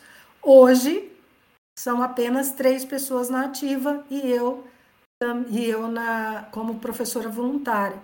Quer dizer, ao longo de 32 anos, um aumento enorme de trabalho. Quando eu cheguei, a gente não, não, não tinha pós-graduação ainda no, no, no Instituto, né? então a gente teve mais cursos, a gente aumentou o número de alunos, enfim, e o quadro docente mudou muito pouco.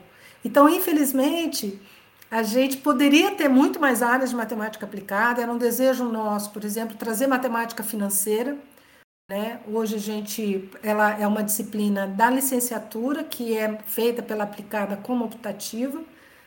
Mas a gente gostaria de ter um grupo forte de matemática financeira, por exemplo. A gente gostaria de ter um grupo mais forte de estatística, mas sem reposição do quadro isso não é possível. Né? Então a gente, a gente tinha quatro docentes de estatística no instituto, hoje tem duas pessoas apenas. Então infelizmente a gente está vendo um quadro, um, um uma, estamos vivendo uma situação é, de muita dificuldade na ciência brasileira, né, com muita falta de recursos, redução de quadro, isso reflete no curso. Né? Mas, enfim, a gente segue na luta né, e a gente vai, a gente continua dando o melhor que a gente pode aí para dar uma formação ampla para os nossos alunos e temos tido sucesso. Né? Aí estamos aí a Natália e a Deisimara e vários outros colegas de vocês né? Se a gente começasse a citar aqui, a gente precisava de umas, sei lá, dois meses de lá de, de podcast para poder falar todos os nomes, né? Ainda bem. Então, assim, o curso de matemática do IBIL, seja lá qual das três áreas, tem sido um curso com, com muitos resultados importantes, né? A gente tem dado muitas contribuições aí para a sociedade com a formação, com a formação de pessoas é, que têm feito diferença na sociedade. É, tem feito muita diferença. É, seguem como matemáticos mesmo, né, Socorro? Matemáticos. Como matemático, exatamente, como matemático. Tem feito diferença como matemático. Seja no ensino, seja atuando em corporações, seja, enfim. Não sei se respondi, hein? É ótimo, socorro. Bom, Beismara, você se graduou em licenciatura. Você sentiu dificuldade em ingressar no mestrado para matemática aplicada e continuar a sua carreira acadêmica em aplicada depois da, da formação em licenciatura?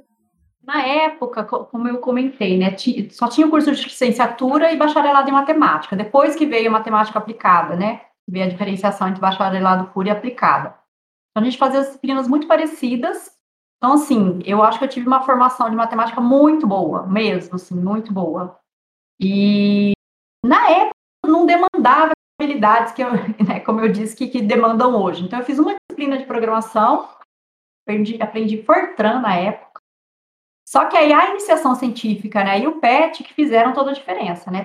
Para entrar no mestrado, acho que sobretudo a iniciação científica. Eu fiz a disciplina de otimização, né, de programação linear, mas eu já estava também fazendo iniciação científica.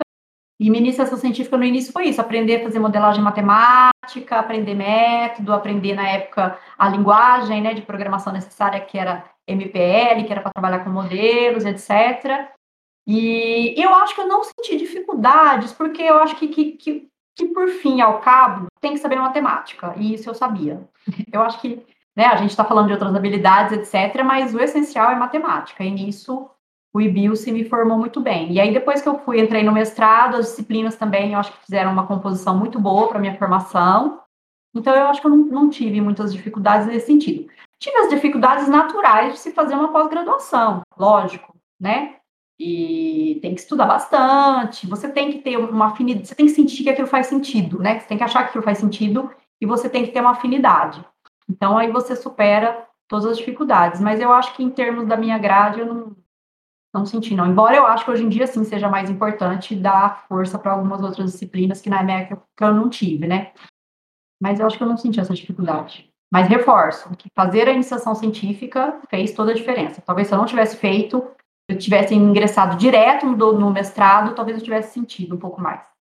Certo. E agora temos uma outra, um outro ponto de vista com a Natália, que está né, no mestrado agora de matemática aplicada. Conta um pouco, Natália, como foi o curso de graduação, embarcar no mestrado, sentiu dificuldades? Eu, é, eu diria que foi uma, uma transição tranquila. É, e o curso, a estrutura do curso teve um papel importante aí, sim. O, o curso de matemática aplicada que eu faço, ele é bem diferente do, do, do da pós-graduação do IBIUS, por exemplo. E, e no departamento aqui a gente tem muitas áreas diferentes que conversam com outras áreas diferentes. E então a gente tem muitas disciplinas meio até que exóticas, que são tipo disciplinas super específicas e tal. E elas são variadas, elas eh, vão de dessas disciplinas super específicas até as disciplinas é, com mais matemáticas, né? E, por exemplo, eu estudei bastante, é, tinha uma disciplina que teve bastante análise funcional, né? Que aí já é mais matemática pura, né, se a gente for dar nome. Mas é com um teor mais matemático, eu já fiz disciplinas com um teor um pouco mais computacional. Por exemplo, a, a disciplina do curso que a professora Socorro citou, que é a otimização linear, né? Eu fiz ela a nível de mestrado, mas com, com outro, uma outra ênfase, um pouco mais computacional, que fala que, assim, a gente tem um método na teoria, né? Mas na hora de implementar, a gente tem que, que dar atenção aí para vários aspectos numéricos de, por exemplo, problema de arredondamento, problema de, de convergência e, e coisas assim, na convergência, assim, quanto tempo o método vai demorar para para é, chegar numa solução.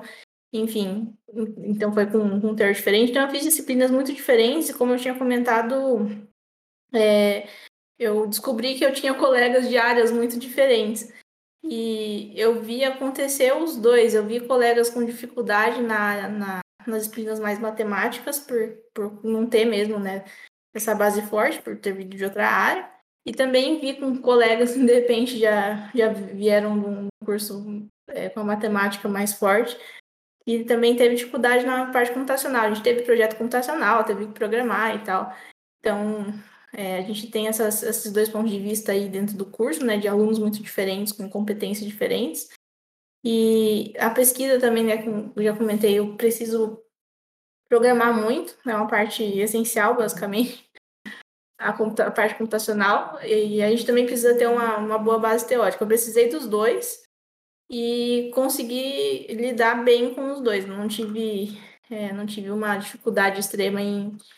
É, assim, a, a, formação que eu tive no IBILS em nada me deixou para trás na, no que eu tive que fazer. Né, é, a minha única ressalva aí é a questão computacional, que no IBILS a gente ainda tem pouco, né? E só no. Acho que no último ano, dentre as disciplinas mesmo do curso, que é, a gente teve um professor que já incentivou mais a gente a programar, e tudo que a gente aprendia de teórico, a gente ia lá e implementava, né, computacionalmente. E isso ajudou bastante também, mas é o que eu. A minha única ressalva, assim, não é nada reclamar sobre a estrutura do curso, com certeza me preparou bastante. É, eu, eu acho, acharia interessante, né, hoje, como é, a parte computacional é, é uma competência muito importante para qualquer coisa, tanto se a gente for é, seguir na academia, quanto se a gente for é, para a indústria, né? É, eu queria um pouquinho mais de, de incentivo, né? Fora da iniciação científica, porque a maior parte dos alunos que fazem iniciação científica também, é, também aprende, acabam desenvolvendo alguma coisa computacionalmente. É, mas eu, hoje eu acharia interessante mais incentivo assim de projetos ou de eventos voltados para alunos da matemática para é, desenvolver melhor conhecimento de, de programação mesmo. Que assim, eu descobri que só, eu só sabia a pontinha do iceberg, a pontinha mesmo, assim, uma pontinha minúscula, uma gotinha. E tem muitas competências e ferramentas legais da gente aprender que ajudam muito na hora de desenvolver pesquisa. Né? Mas é só uma ressalva, de, de resto não tenho, não tenho muito a reclamar não. Acho que o curso me, me preparou demais, sim, para continuar, para continuar na academia.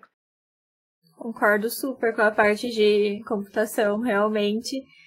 Eu só tive uma matéria no primeiro ano de programação e agora já foi deixado de lado no segundo ano de, de graduação. Acho que tinha que ser incentivado durante todo o período de curso, porque é algo que a gente vai usar. é algo que todo mundo está tendo que precisar saber para a carreira. Então, realmente, tá um pouco defasado nessa parte. É, mas é, é uma coisa que é uma coisa é, que a gente também consegue aprender sozinho, mas é muito mais fácil se a gente tivesse apoio desde cedo, muito mais fácil, né? Posso comentar? Na verdade, assim, a gente tem. O comentário é que, primeiro, a gente tem que fazer escolhas, como eu disse, são poucas horas. Para a gente trazer mais computação, a gente vai ter que tirar alguma coisa. E talvez uma crítica que a gente possa fazer e uma, e uma questão que possa ser levada em consideração no conselho de curso, né, é a gente poder fazer mais disciplinas optativas, porque a gente tem um curso de computação no Instituto, né, que se permitir, e na verdade, assim, eu acho que sempre teve aberto, né, não do ponto de vista formal, mas as pessoas, vocês e, e, às vezes, em alguns, alguns casos, eu já estimulei os meus alunos a fazerem disciplinas no curso de computação. Né? Ó, vai lá e faz um curso de estrutura de dados, né? que é uma coisa importante para quando a gente vai programar de forma mais profissional. Eu, vários alunos, várias gerações, eu falava assim: ó, não precisa se matricular, vai lá e assiste como ouvinte. Né? Porque é isso, a gente não tem como colocar mais, mais do que a gente coloca né? porque o ensino ele precisa de amadurecimento. Não dá para a gente preencher todas as lacunas. O importante é ter uma formação básica e os requisitos é, principais para que as pessoas que se formam no nosso curso possam, tenham condições de acompanhar outras disciplinas. Né? Então, é sempre assim: toda vez que a gente se deparou com uma reformulação de curso, a questão é, eu quero colocar isso, mas para colocar isso eu tenho que tirar aquilo. Né? E, esse, e essa decisão, ela é multiobjetivo. Tem a curva de Pareto aí, que é um assunto que eu estou estudando atualmente. Não existe uma única solução que otimize ao mesmo tempo todas as funções, critério que a gente colocar. Né? Então, a gente sempre vai estar tá ganhando num ponto e perdendo no outro. Quando a gente pensa, né, quando a gente, tá, a gente é a, a gente é aluno e a gente pensa na grade, a gente tem a sensação que aquela grade foi montada é, de acordo com, com as ideias dos professores que estão ali. E isso não é verdade, né? Existe um número de horas que tem que ser cumprido, existe um trade-off entre, tá, a gente quer essas disciplinas, mas o aluno também não quer ficar oito anos fazendo um curso de graduação. Né? Então, você daria para colocar todas as disciplinas sem tirar nenhuma. Alguém quer fazer oito anos de graduação em matemática aplicada? Né? Não quer. Então, a gente também não quer perder aluno por causa disso, por causa do tempo. Então, tem todo um trade-off, é, é, né? fica equilibrando pratos aí para conseguir ter um curso factível. E eu concordo com o Socorro, talvez uma alternativa fosse essa, né? Eu acho que disciplinas optativas, etc., o aluno que realmente percebe né, a importância disso, etc., talvez fazer disciplina optativa, né? E os eventos, né? É isso que eu ia dizer. É, a minha não foi nem é, não foi nem na questão das disciplinas. Para mim tá ótimo das disciplinas, mas por exemplo, a gente tem muitas muitas disciplinas em que a gente pode implementar os métodos que a gente aprende e a gente não faz isso. O professor não dá essa, essa tarefa a gente, ou às vezes, principalmente na forma de eventos, né? De fazer assim uma coisa meio que extracurricular, não necessariamente dentro do currículo, mas saber mais através de outras ferramentas. Né? Mas, Natália, eu vou, pegar, eu vou pegar mais uma vez esse gancho. O professor não dá para a gente a tarefa. Por que, que o professor precisa dar a tarefa? Entendeu? Se eu, se eu sei que programar é importante para minha vida profissional futura, eu já ganhei um V0 em programação, eu tenho uma tarefa, eu tenho uma disciplina no meu curso, eu identifico que tem um exercício ou tem um aspecto ali do curso que eu posso desenvolver um programa de computador, por que, que eu mesmo não vou fazer? Então, eu acho que uma mudança de atitude, né, a gente precisa. Eu também já fui aluna, né, também vivi momentos de mais passividade, no sentido assim, não me entendam errado, é passividade no sentido de esperar que o, que o, que o docente, que o professor me diga o que eu tenho que fazer. Né? A gente pode pedir, a gente pode propor. É claro que tem a, a, tem a teoria e tem a prática, né? Nem todos os professores são abertos a, a sugestões, mas alguns são. E no pior das hipóteses, se o professor não é aberto, a gente junta um grupo de colegas e faz o que a gente faz.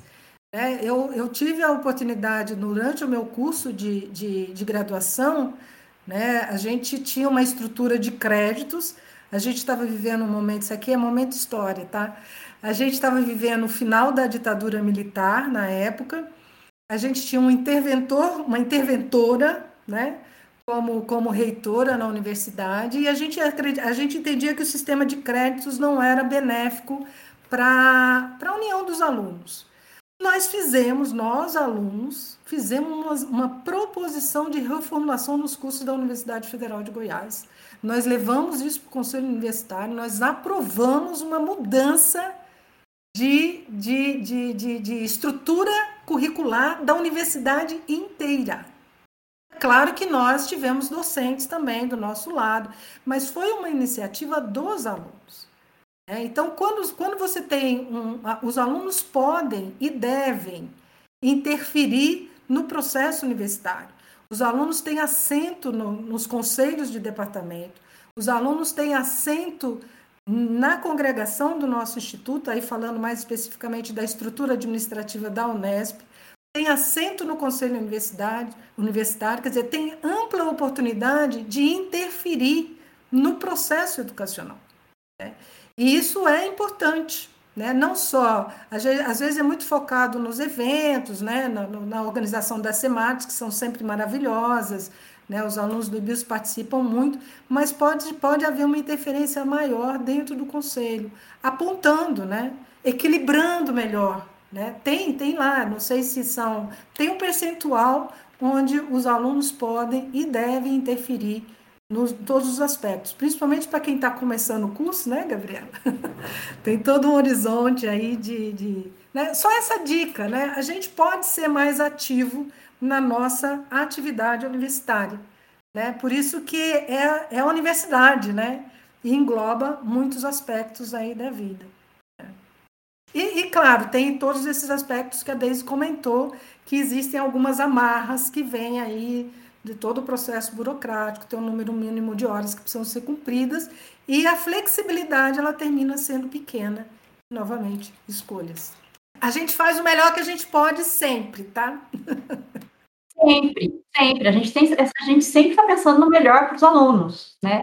Eu acho que talvez a, ideia seja essa, né? Que a gente está apontando aqui habilidades que têm que ser desenvolvidas, que são interessantes depois para o matemático aplicado, e só que isso não quer dizer que vão obrigatoriamente abranger tudo isso, porque às vezes não dá conta mesmo, né?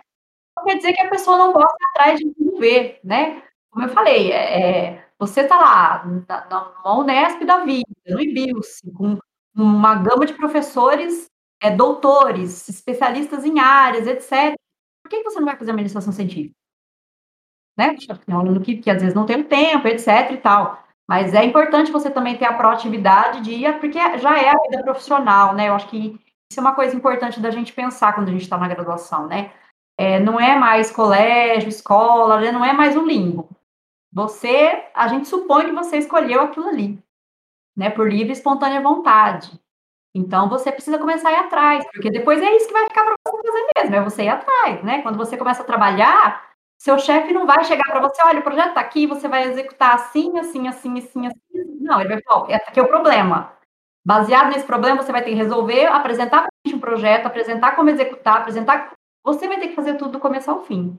Né? Então, acho que quem, quem ouvir aqui as nossas discussões precisa ter isso em mente, né? Que, olha, você precisa ter a habilidade de programar, de, de conversar, e de olhar com né, diferentes olhos, diferentes ângulos. E você desenvolver isso aproveitando a universidade como um todo, o curso como um todo, né? Socorrendo atrás de recursos, né? E a Natália também, como ela colocou, né? Estava numa área, foi para outra área, né? Migrar de lugares, de pessoas, né? E se colocar aí à prova. É, é legal, inclusive, o, o, é, o podcast, por exemplo, né? Uma ferramenta, essa conversa de, de pessoas que já passaram por isso é importante, porque para mim, por exemplo, a gente ouve, ah, programar é importante, mas para mim não era 100% óbvio quão importante é. Então, às vezes, é, é, a, gente, a gente não sabe que é importante. aqui de matemática, atrás, não né? tem que saber tanto, então, não, só vai piorar. Você vai ter que saber, vai ter que voltar sozinho, pegar aquele, aquele livro, né, de GA, de cálculo, de optimização, de etc, e estudar sozinho depois, né? É, eu acho que é, de aula, a comunicação é tão importante entre a comunidade inteira, né? É, entre quem já terminou, de quem já dá aula, etc., quem já passou por tudo isso, porque quando a gente entra, é, é, eu pelo menos não tinha nenhuma noção disso. A gente ouve que é importante, mas ah, é jovem, livre, feliz, né? Às vezes não tem noção do importante alguma coisa. Ah, e, e, depois são escolhas, né, Natália? Por exemplo, você se divertia muito com o livro de análise convexa, fala sério. Ah, me divirto ainda. Você estava muito mais afim de estudar análise convexa né? Ela me chega com o livro do Rockefeller na minha sala, eu falei assim, ah, tá bom, então tá, vamos estudar Rockefeller, vamos estudar o livro de análise convexa do Rockefeller. E percebe? Então, você se divertiu com isso, quer dizer, então... É, são Sim, claro, por quê? Porque a gente já, é, já tive a curiosidade é, é, regada no início, né? Se a gente não tem a curiosidade regada, a gente acaba não indo atrás. E, e são escolhas, e tá tudo certo, né? Agora, tá, agora você tá lá e tá desenvolvendo, você tá, você tá tendo, você sentiu uma necessidade, apesar de você ter tido esse início de computação, né? Na iniciação científica, você sentiu necessidade de, de aprofundar e você tá correndo atrás. E tá tudo certo, você ainda está no processo de formação. Porque é uhum. é isso, gente, o tempo é finito, nós somos matemáticos, a gente. A gente gostaria até que fosse infinito, mas a gente sabe que não é, né? Então, e a gente achou. Eu acho que é interessante pensar, é, pensar isso também, né? Que ao mesmo tempo que o tempo é finito lá na graduação, a sociedade e a tecnologia é muito dinâmica. Então, de repente, você vai. Não, é o melhor curso de matemática aplicada. Daí, cinco, seis anos, o mercado mudou, tudo mudou, e você ficou para trás, entendeu? Então, não é tanto a grade curricular em si, mas a sua habilidade de depois. E, e, e eu acho que uma coisa que as universidades reforçam muito é o aluno ser proativo e um pouco autodidata. Eu acho que é isso que você tem que desenvolver. Isso, é importante. Na minha época, imagina, não tinha nem, nem e-mail, gente. Você ia pegar um artigo científico, você tinha que mandar uma cartinha lá para a USP, aí alguém ia lá na biblioteca, pegava um negócio na prateleira, tirava o xerox e te mandava um correio. Entendeu? Eu nunca imaginei que computação e computadores iam ser como é um dia, né? Imagina quem estudou antes de mim. Se essa pessoa não foi atrás de aprender sozinha e etc., né? Alguém já ouviu falar no IBM 1130? Não. Olha, o Fortran ainda é uma linguagem bastante utilizada, tá? É, mas é. Veja só, né, o, o que aconteceu na pandemia, né? A pessoa que às vezes se recusou a mexer com computador, com tecnologia e etc, etc. Teve que fazer, teve que fazer. Entendeu? E eu não estou falando da pessoa do profissional, estou falando da senhorinha que estava lá em casa, teve que aprender a mexer no WhatsApp com vídeo, para filha, com filho, com neto. Entendeu? Então, eu acho que essa habilidade que a gente desenvolve na, na, na graduação, eu acho que ela é uma das coisas mais importantes. Entendeu? Mais do que, nossa, eu assisti uma super aula de, sei lá, de análise com o professor XYZ que foi maravilhoso. Só que depois talvez tenha outros conteúdos que você precisa desenvolver sozinho, né? Então, eu, eu acho que tem que ter isso em mente também. Não existe o curso melhor de todos se você não estiver disposto e aberto a entrar. Não, e, e esse é o diferencial da universidade pública. Ela te dá muita oportunidade de desenvolver essas habilidades de, de, de auto, autoestudo, né? de, de capacidade de, de, de, de desenvolver habilidades, né? E, e, é isso, e correr atrás, não tá bom desse jeito. Tem pessoas criativas, né? A gente se orgulha muito disso, né, Socorro? A gente formar pessoas criativas, líderes e etc, né? Aí a Natália para dizer também, né? Que é, é, um pessoal que é diferenciado, assim, né? Vamos babar uva aqui um pouquinho agora, né? diferenciada, sabe? Por causa disso que a gente desenvolve. Não, você tem que ir lá e fazer. Não, tem que, tem que resolver esse exercício. Pega você o livro, me traga você a sua dúvida. Né? Não é, a gente não fica adivinhando para o aluno, o aluno traz, a gente ajuda ele, né? A gente realmente faz uma mediação, né, do conhecimento, né? A gente não fica tentando convencer ele. É tipo assim, né? É, a vida não tem gabarito, né? Então, não adianta vir querer gabarito, não tem, né? A gente vai se é, mudando. É a boa e a má notícia, né? É a boa e a má, é boa, é boa também, né? Má também, é, né? É mas é... não tem gabarito, mas que bom que não tem, porque aí você faz do jeito que você quiser, Exatamente. né? Não tem o certo e errado. E aí é que vem a criatividade, vem. Não, e, e, assim, não pode ter muito medo de errar, não, sabe? E depois o seguinte, gente, é, são jovens, né? Quando a gente está na graduação, a gente entra ali, sei lá, entre 18 e 20 anos e fica até os 22, 24, sei lá, varia um pouquinho, mas é um tempo super na vida da gente, né? Um momento de muito aprendizado. Às vezes é a primeira vez que está saindo de casa, que está com mais independência, quer dizer, é muita vida para ser vivida, né? E, então, assim, é muita, muita coisa acontecendo, né? Então, a gente vai fazendo as nossas escolhas. Realmente, gente. Vocês têm mais algum comentário para finalizar? Alguma coisa interessante? Um recado para o pessoal que está assistindo? Tem um recado. Cuidem do, do, do networking de vocês, cuidem das relações direitinho, porque às vezes elas, graças a Deus, vão durar anos igual a minha da Socorro. Começamos lá em 97, né, Socorro? Estamos até hoje, né? Até hoje, exatamente. É, o meu comentário final, assim, é que foi maravilhoso poder conversar aí com vocês, né? A Mariana ficou quietinha, sumida, né? Tem sido, foi muito bom esse encontro, essa troca de ideias. É, eu acho que a gente cresce muito, eu aprendo muito com vocês, sempre, sempre aprendi muito com, com, com as pessoas com quem eu trabalhei, né? Nesses, nesses anos, né? Em particular com as iniciações científicas, né, as orientações aí de mestrado, a gente está sempre inventando, tá? Então, é muito bom, foi uma tarde bem, bem bacana aqui, né? Gostei bastante, agradeço bastante, fiquei muito lisonjeada com o convite, né? E surpresa, feliz, muita surpresa de encontrar as meninas aqui, fiquei muito feliz de poder encontrá-las. É, complementando aí, tenho muito carinho pelo Ibilce, pelo PET, né? Fico muito feliz em ver como ele tem sido tão bem cuidado ao longo dos anos, principalmente porque eu estudei com o Weber, com o João, etc., que contribuem aí com o PET. Né? Então, para mim, assim, é um prazer ainda maior. Viu? Muito obrigada, pessoal. Sim, igualmente. É, o IBIUS vai ser sempre. É, para todo mundo que sai de lá, vai ser sempre uma casa, né? Um lar. Um lugar muito especial. Acho que todo mundo passou por lá, viveu coisas muito especiais lá. Nós todas inclusas, né? E o curso é muito bom, é muito frutífero, é, tem muita coisa legal para a gente fazer. Então, para quem se interessa né, pela matemática aplicada, com certeza vai ter muitas oportunidades legais aí dentro do curso. Eu vou só reforçar o convite para visitar a página do CMI. Tá? Depois a gente manda o link para vocês para ter uma abrangência, projetos muito bacanas são desenvolvidos lá. Em linguagem jornalística e linguagem hardcore também. Tem os artigos, né? Os resultados têm sempre artigos científicos envolvidos. Muito obrigada, gente, por ter aceitado o convite de participar do bate-papo. Foi incrível. E é isso, né?